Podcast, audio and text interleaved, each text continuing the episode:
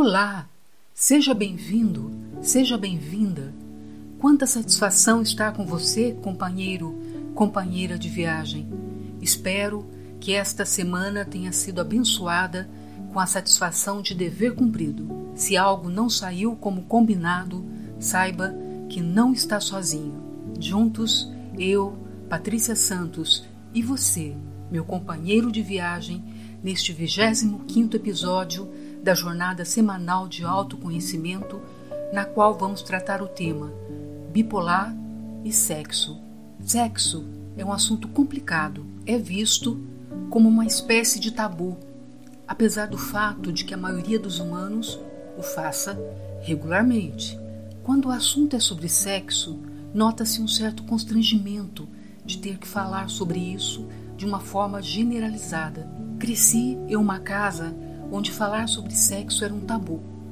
Minha mãe só veio a conversar comigo sobre isso um dia antes do meu casamento, quando revelei que não havia necessidade, de que está tudo bem. Observei em sua fisionomia um certo alívio, mas como eu queria ter uma mãe que tivesse sido mais participativa e me orientasse sobre as investidas masculinas e o quanto elas podem machucar a alma feminina. Mas tudo bem, sobrevivi. Agora, quando se trata de transtorno bipolar, a ideia preconcebida é que todos nós somos seres hipersexuais. É possível que nas fases maníacas o impulso sexual possa ser maior, mas não quer dizer que somos ninfomaníacos. Dê uma olhada no Google e tudo que você verá são artigos sobre como as pessoas com transtorno bipolar são obcecadas por sexo e como isso geralmente leva à infidelidade. A precisão de tais afirmações é, na melhor das hipóteses, suspeita e também perigosa na forma como retratam pessoas com transtorno bipolar. Mas o que a maioria não sabe é que o transtorno bipolar não se caracteriza, do ponto de vista de Sidney Davis, apenas por um desejo sexual intensificado. Também aparece como repulsão sexual a repulsão é muito forte. Os estudos conduzidos por profissionais de saúde mental parecem se concentrar apenas na depressão maior e seu impacto na libido. Mas pouco se fala sobre a pessoa bipolar com repulsão sexual. As pessoas parecem esquecer que o bipolar também fica deprimido, com a mesma facilidade com que se torna maníacas. A repulsa, entretanto, pode ser tão difícil de lidar quanto a hipersexualidade. Não é apenas a frustração que vem com a incapacidade de atingir o orgasmo.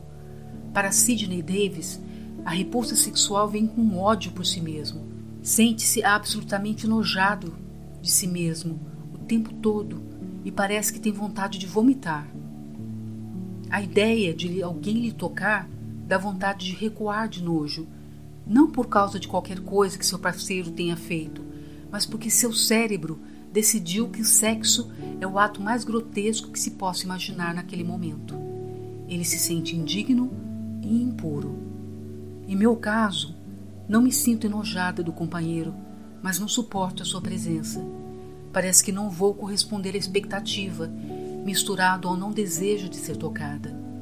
O que desejo nesses momentos é acolhimento e o que tenho é a total certeza de que vou receber é sexo como recompensa, e essa, sinceramente, é a última das coisas que estou disposta a fazer. Então, evito estar em companhia da figura masculina quando estou na fase depressiva, sem mencionar que não tenho muito a dizer. Meu pensamento simplesmente se esconde e a minha fala foge para bem longe, e o silêncio se instaura de tal modo que ficar só é a melhor companhia para mim mesma.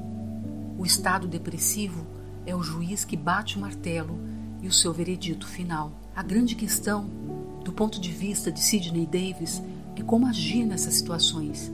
Ser honesto e aberto sobre sua repulsa sexual é a maneira mais positiva de interagir com seu parceiro mas também pode ser muito difícil. Como você começa a explicar para alguém que sente repulsa sexual que você está sentindo isso com muita força, Como você explica o fato de não querer ser tocado ou mesmo olhado de forma sexual? Eu concordo com ele. Eu sempre procurei ser sincera sobre os meus momentos depressivos. E, embora não utilize o termo repulsa sexual, explicar que não me sinto à vontade para estar em sua companhia, que meu estado depressivo é intenso e define meu estado de humor naquele momento, e que se poderia deixar para uma outra ocasião. O problema é que essa outra ocasião era indefinida e eu não tinha coragem de mencionar, até que a pessoa finalmente se desanimava e desistia do relacionamento. Eu penso que se houvesse real envolvimento, a pessoa teria a paciência devida, mas hoje sei que é exigir demais do companheiro. É a condição que vivemos nessa gangorra que nos eleva às alturas e rebaixa ao mesmo tempo as profundezas do ser. De qualquer forma, Sidney está corretíssimo em afirmar que não há nada de vergonhoso em sentir repulsa pelo sexo, assim como não há nada de vergonhoso em se sentir hipersexual. Se você está sentindo repulsa sexual, não há nada de errado com você e não é nojento ou qualquer outra coisa que possa estar sentindo. O transtorno bipolar se manifesta de muitas maneiras diferentes e nosso distúrbio não é motivo de repulsa. Tudo o que podemos esperar é que nossos sintomas não assumam o controle de nossa vida. É o que espero realmente, que possamos assumir o controle de nossas vidas, sem nos perturbarmos com as variações de humor que nos afligem, dependendo do gatilho a que estivermos expostos. Afinal, a vida torna-se uma realidade difícil de ser vivida para o bipolar, mas que precisa ser superada no dia a dia. Que sejamos vitoriosos é o desejo do bipolar solidário ou solitário, a escolha é sua. Afinal, o bipolar é o guerreiro que vence a luta e supera a si mesmo a cada dia e reinventa o presente que traz o coração repleto de esperança de um futuro melhor.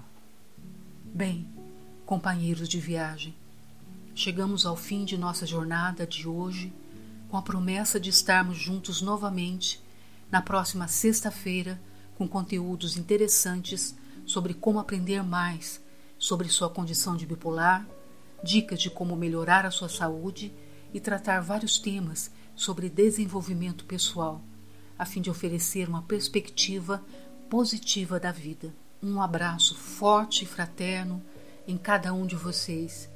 E permanece a pergunta: se você deseja ser um bipolar solitário ou solidário consigo mesmo ou com as pessoas ao seu redor nessa jornada? Dela depende a sua libertação ou prisão de seus enganos ao longo do caminho. De qualquer forma, esta é uma resposta cuja responsabilidade pertence exclusivamente a você. Mas não quer dizer que não necessite de uma palavra amiga para acalentar a alma no silêncio das horas. O podcast Bipolar Solidário ou solitário, a escolha é sua, deseja ser essa palavra amiga aos companheiros de viagem que, assim como eu, estão nessa jornada muito tempo procurando alternativas para levar uma vida digna, uma sociedade mais justa, livre de preconceito. Para tanto, peço que envie com muito carinho uma mensagem para o e-mail bipolarsolidario@gmail.com, repetindo bipolarsolidario@gmail.com. Estaremos atentos às suas solicitações, críticas e sugestões. Adoraria conhecê-los. Além disso, não custa nada colaborar para tornar o nosso podcast cada vez melhor. Aqui é Patrícia Santos. Se você gostou desse áudio, compartilhe com familiares e amigos ou com alguém que você acredite poderá fazer a diferença. Às vezes, uma palavra solidária pode ser o acalento de uma alma nos momentos de seus tormentos. Seja você um mensageiro de boas novas. Até a próxima jornada de autoconhecimento.